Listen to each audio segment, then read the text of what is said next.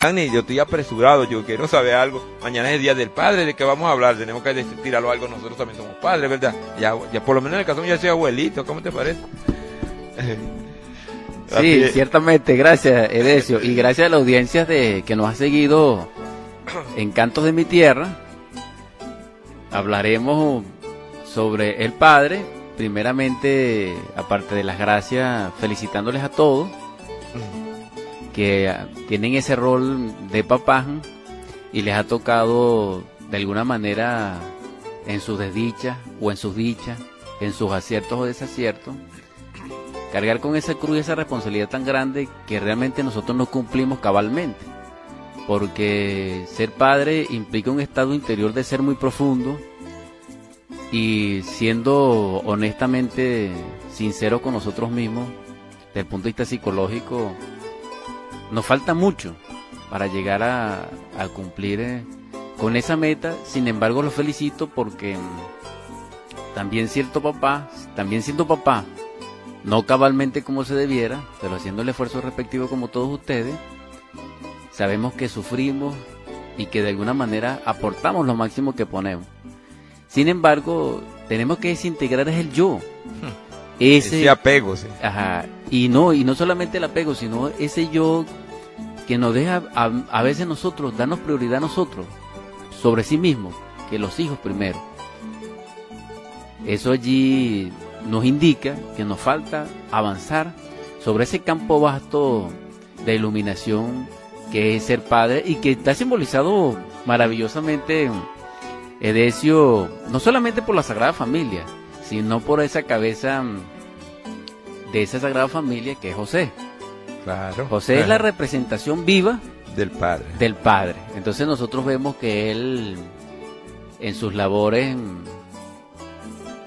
y a través de sus manos santificadas aportaba en el nombre de Dios el bienestar que debe ser partícipe de su familia. Entonces vemos que el, el primer la primera labor es el aporte y se hace en el nombre de Dios. ¿Dónde fallamos nosotros? Que lo hacemos en nombre de nosotros. Claro. Ahí está la primera falla. Ajá, fallamos mucho porque lo creemos dioses será en este caso. Sí. y, tiene que ser en el nombre de Dios, lo hacemos en nombre de nosotros, entonces. Sí. Y, y, está escrito, no solamente en los evangelios, sino también en el Antiguo Testamento, esta afirmación que he hecho, de que cuando se, se interpone la personalidad o el yo sobre eh, el Padre sobre Dios, cometemos un error porque Él dice, no puedes decir mañana acontecerá. Porque la vida de ustedes es como la flor del campo, que hoy está y mañana no. Sí, así es. Entonces eso está en la voluntad de Él. Entonces cuando nosotros, y además, fíjense, hay una clave en el Nuevo Testamento, en el Evangelio, cuando la multitud se queda sin alimento. El Cristo primero los manda a algunos acostarse y a otros a sentarse por grupos de 50 en el monte.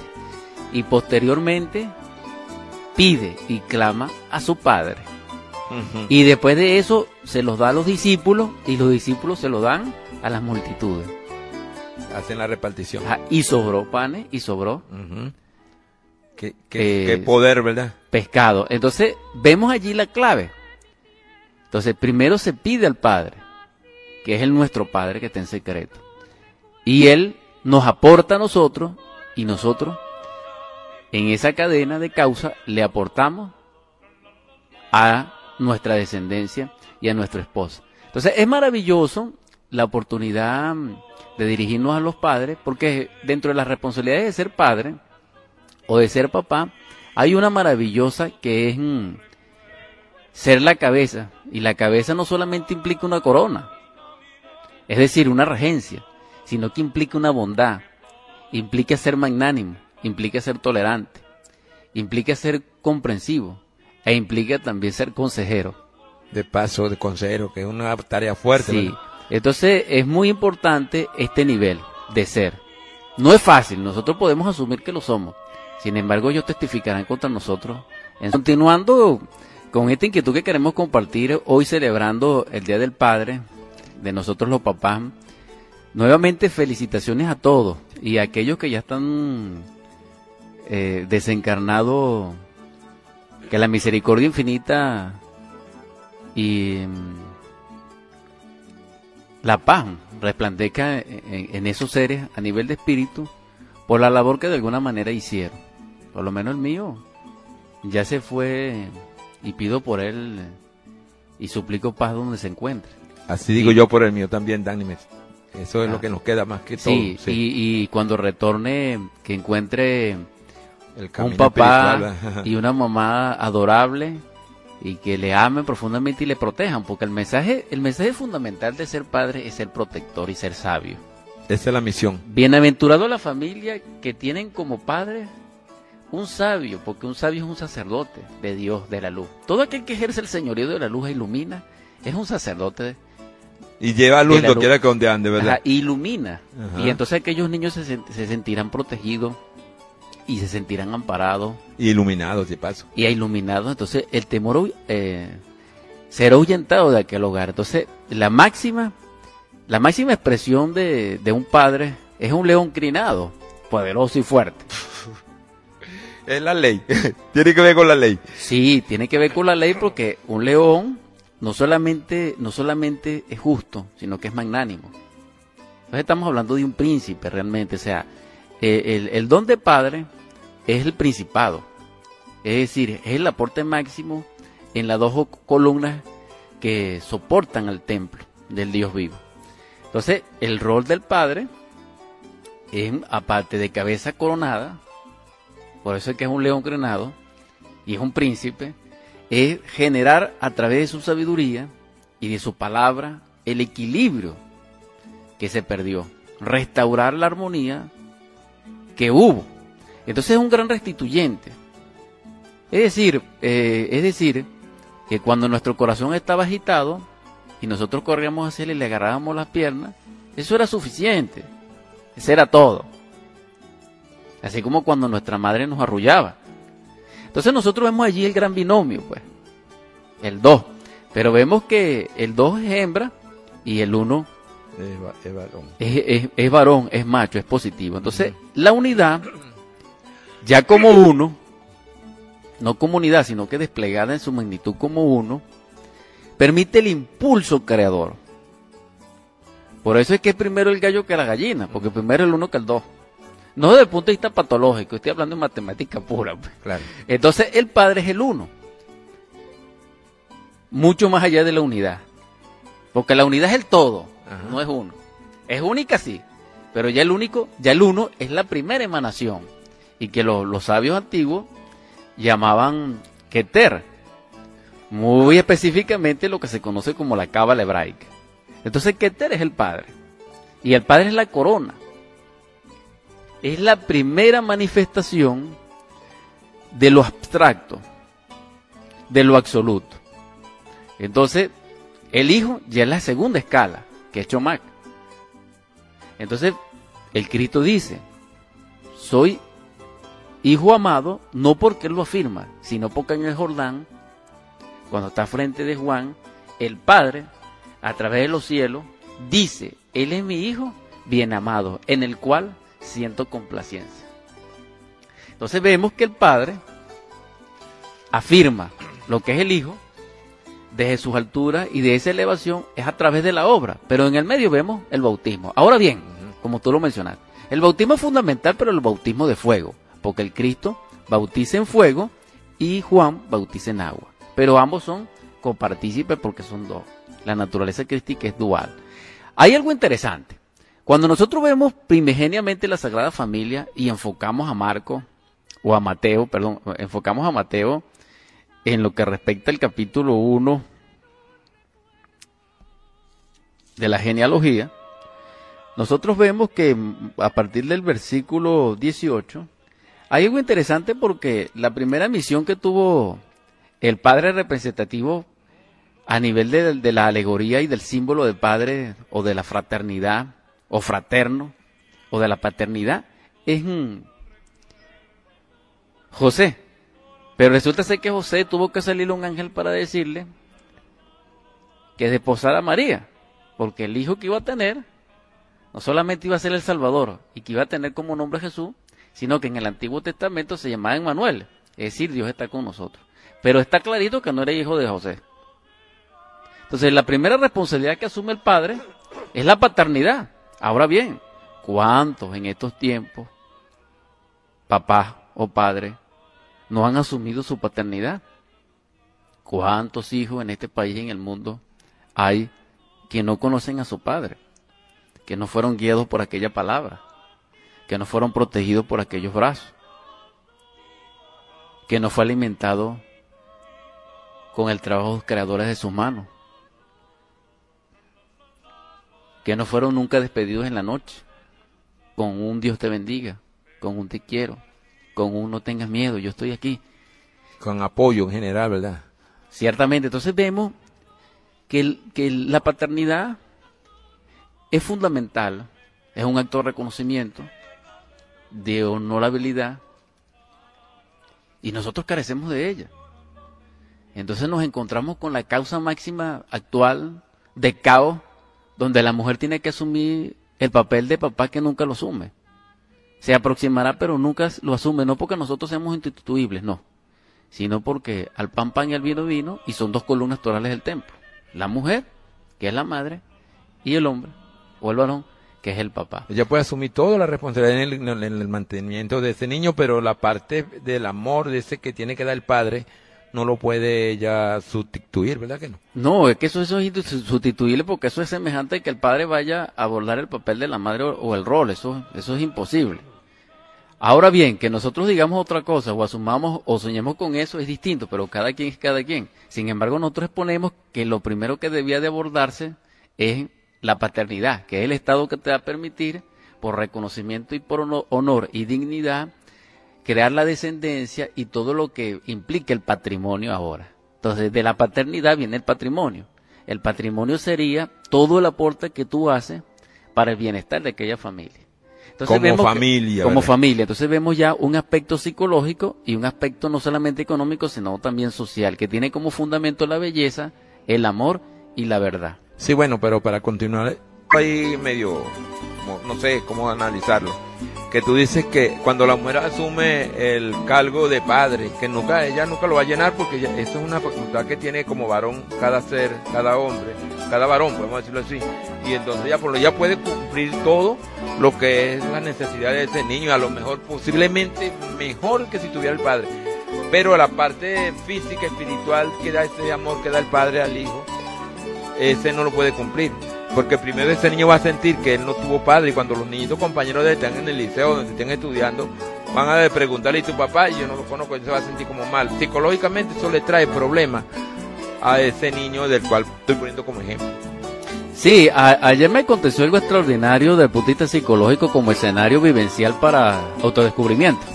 Autodescubrimiento, está bueno. Sí, porque tuve que dejar a realizar un trabajo que tenía que hacer como deber de padre porque me invitaron a la escuela.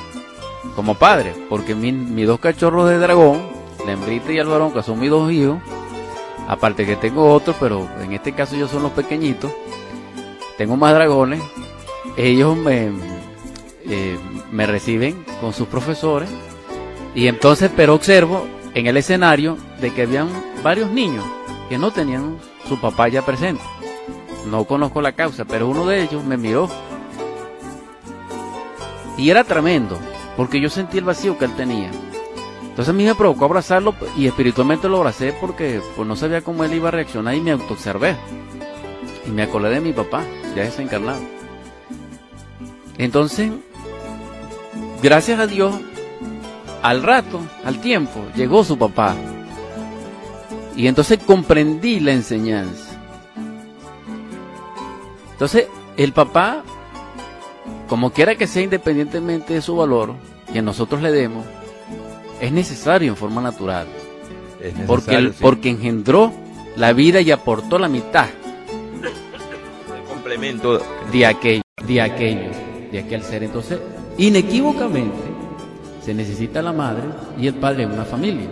Si no existe el padre ni la madre por X o Y razón o causa, no es una familia ni natural. La Sagrada Familia son las tres, las tres divinas personas. Ni natural ni funcional. Es increíble. Algo de punto psicológico. A mí también me tocó la siguiente experiencia. Gracias a Dios tuve a mi papá. y a él le debo mucho. Hablaba poco con él. Y sin embargo, cuando yo tengo momentos de dicha con mis hijos, lo extraño a él. Hace falta, sí. Eso no se, eso, siempre una necesidad que uno siempre tiene, Dani. Como Ciertamente. Hijo, como hijo, aunque ya esté uno viejo y los padres de uno, uno lo conoció uno para uno parece que, que uno no estuviera tan demasiado viejo, pero se Sí, siente. entonces la vinculación es muy profunda porque yo no le voy a decir que era una maravilla, porque es como yo, que tampoco soy una maravilla. Pero era mi papá. Claro. Un ser para ti apreciado. Exacto, entonces así con todas las personas. Pero si fíjense ustedes, si eso lo sentimos nosotros por ellos, que somos mortales y tenemos defectos, ¿cómo no extrañará nuestra alma a nuestro Padre interior profundo? Ajá, que eso sí es. Y entonces es el llamado a la propuesta y es el norte que les pido a la audiencia, que por qué no reflexionan al respecto. Bueno, Dani, hablando nosotros del Padre, nuestra alma debería estar conectada con el Padre interno, la parte divina, ¿verdad que sí? Que eso por ley es, así, lo que pasa es que muchas veces nosotros la debíamos y decimos que respetamos, que amamos al Padre, pero vivimos violando las leyes de nuestro Padre. Entonces, ¿cómo hacemos entonces para estar en contacto, contacto- en contacto con nuestro Padre? Si, lo amo- si no respetamos las leyes, no podemos decir que amamos a nuestro Padre, porque tú tienes tu papá y tú respetas lo que Él te dice. Y Él te manda a hacer algo y aunque a uno no le guste, pero tiene que hacerlo.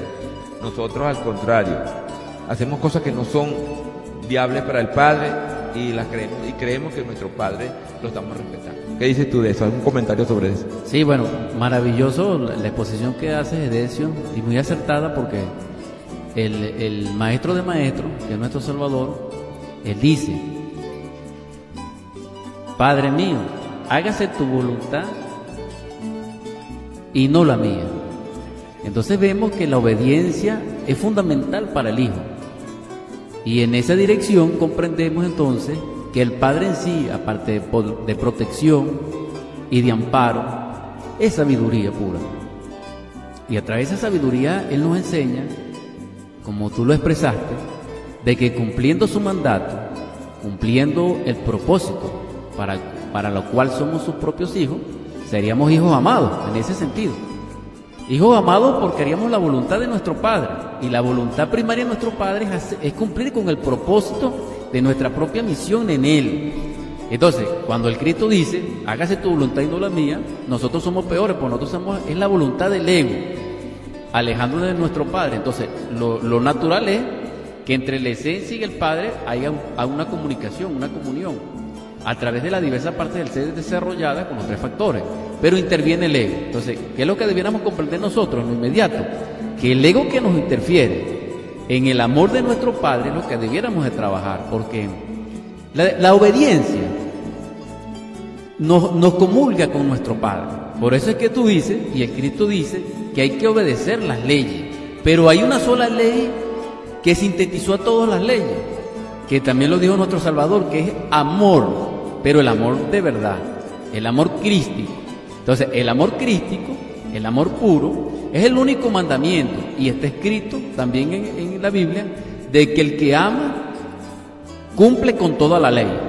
Entonces, la clave está en amar, pero se ama es cuando se le sirve al Señor. O sea, el que ama a su padre, le sirve a su padre, pero le sirve en su propósito, porque cada quien tiene, así como tiene su padre, tiene su propósito, que es la misión de cada quien. Y lo vamos adquiriendo a través de la muerte, y lo vamos asimilando a través de la muerte del yo.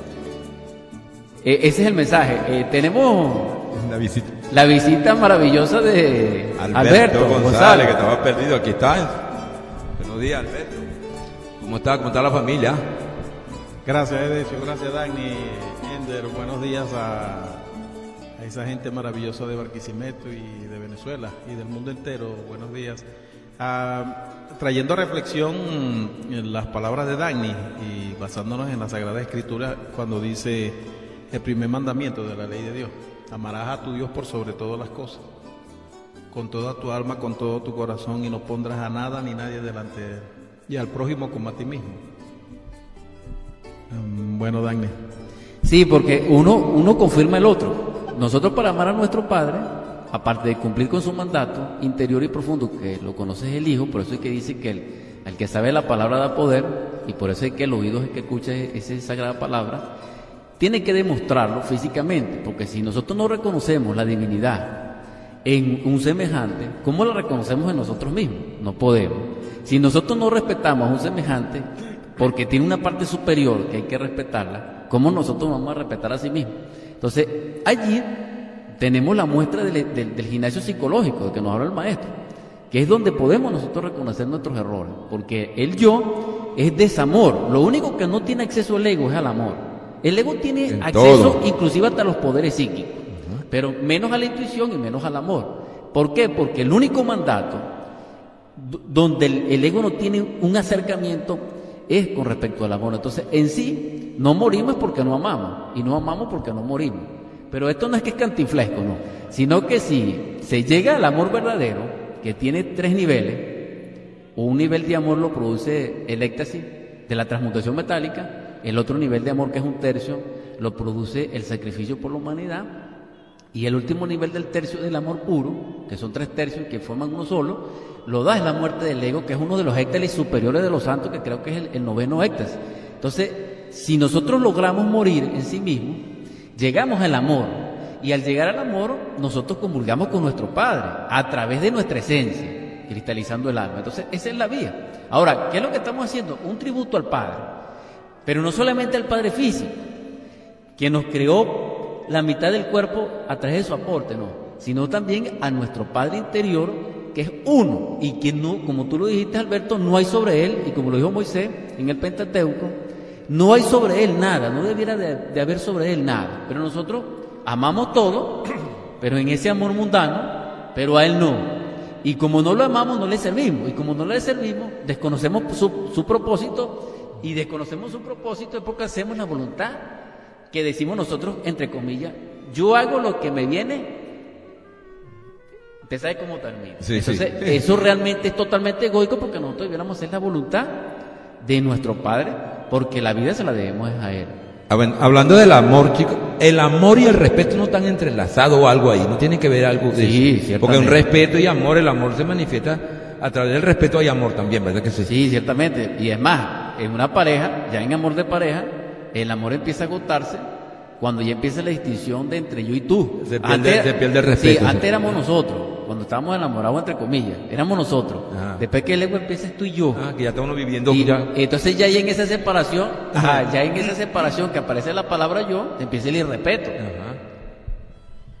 Eh, sí, Dani, correcto. Fíjate que el yo no conoce el amor, el yo lo que conoce es el placer, el deseo. Y, está sujeto a, a la dualidad.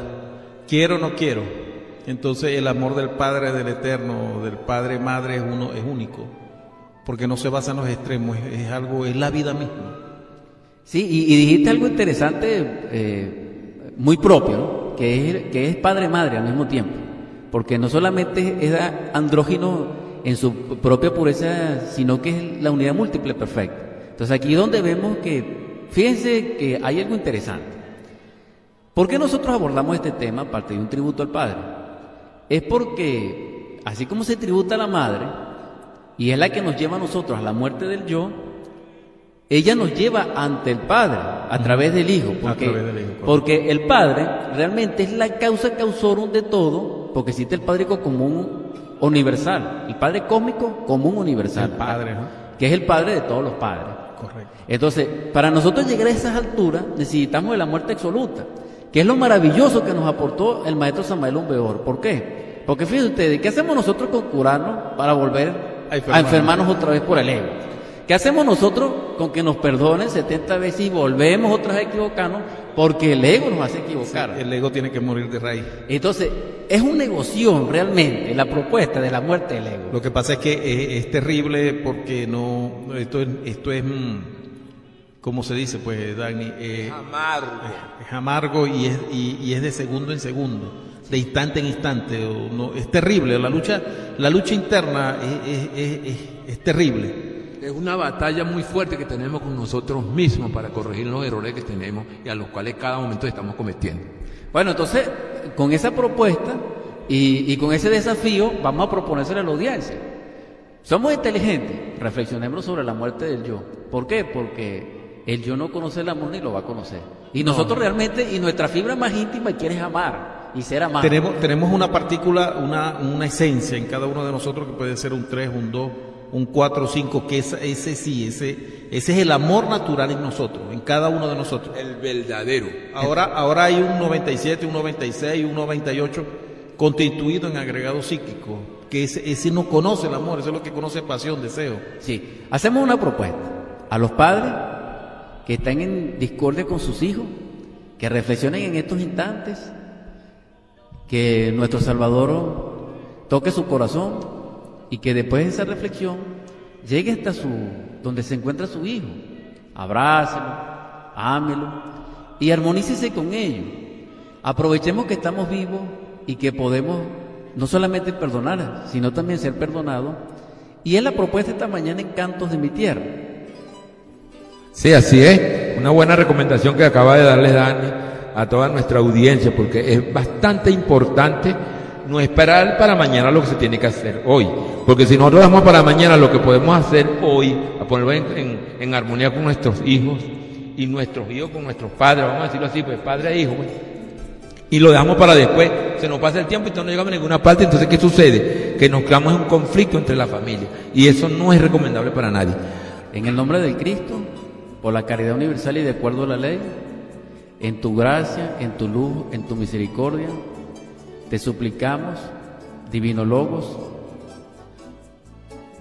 que derrame sobre nosotros esa paz a nuestros cuerpos, a nuestros espíritus, para que vivamos en tu gracia y podamos despertar en el amor, en ese amor que nos va a fructificar en abundancia, en prosperidad, en concordia, en éxito. Y también suplicamos que esa paz penetre en nuestra esencia en ese foco de luz, para que pueda iluminar en nuestro interior tantas tinieblas. Fortalece nuestra esencia crística para que podamos vencer al ego que nos separa de ti y podamos ser no solamente en ti uno solo, sino que podamos comprender a nuestros semejantes y convivir en paz con todos. Que en los hogares que nos escuchan reine la paz, reine la armonía y reine la abundancia. Y también suplico por los enfermos que sean sanados, y sí como sanaste, a tantos enfermos, como levantaste a Lázaro, como sanaste al paralítico, ten misericordia de nosotros y sánanos también. Que así sea. Sí, bueno, y que nuestro Padre Madre, como acaba de decir Alberto en estos momentos, hace poco, nos ayude a, a, mantener y a construir nuestra paz en nuestros hogares, que es muy importante. Y ya mañana, Día del Padre, que es el tema que tocamos hoy, esperamos pues que toda la familia esté unida y estén haciendo su, como se dice siempre, reunidos en fiestas, pero que recuerden que el Padre existe, que Dios existe, el Padre interno es al cual tenemos más que rendirle también su parte que le corresponde. El físico porque nos, dio nuestro cuerpo físico y el interno porque es el que nos da la fuerza y nos da todo y a quien pedimos cuando estamos en apuro que nos dé la claridad para buscar solución a los problemas y también para que nos ayude a tener la capacidad para desintegrar esos defectos psicológicos que tantos daños nos hacen y nos den fortaleza, nos den, bueno, pues todo lo que necesitamos para vivir en armonía. Alberto, ¿quieres decir la última palabra para despedir el programa? Bueno, ya finalizando el programa, gracias otra vez a Dani y a Edesio por, por estar aquí con en, este maravilloso programa sobre, sobre lo que es la, enseñanza de la noche. Y bueno, maravilloso las palabras de Dani sobre ese decreto, la petición al Cristo íntimo.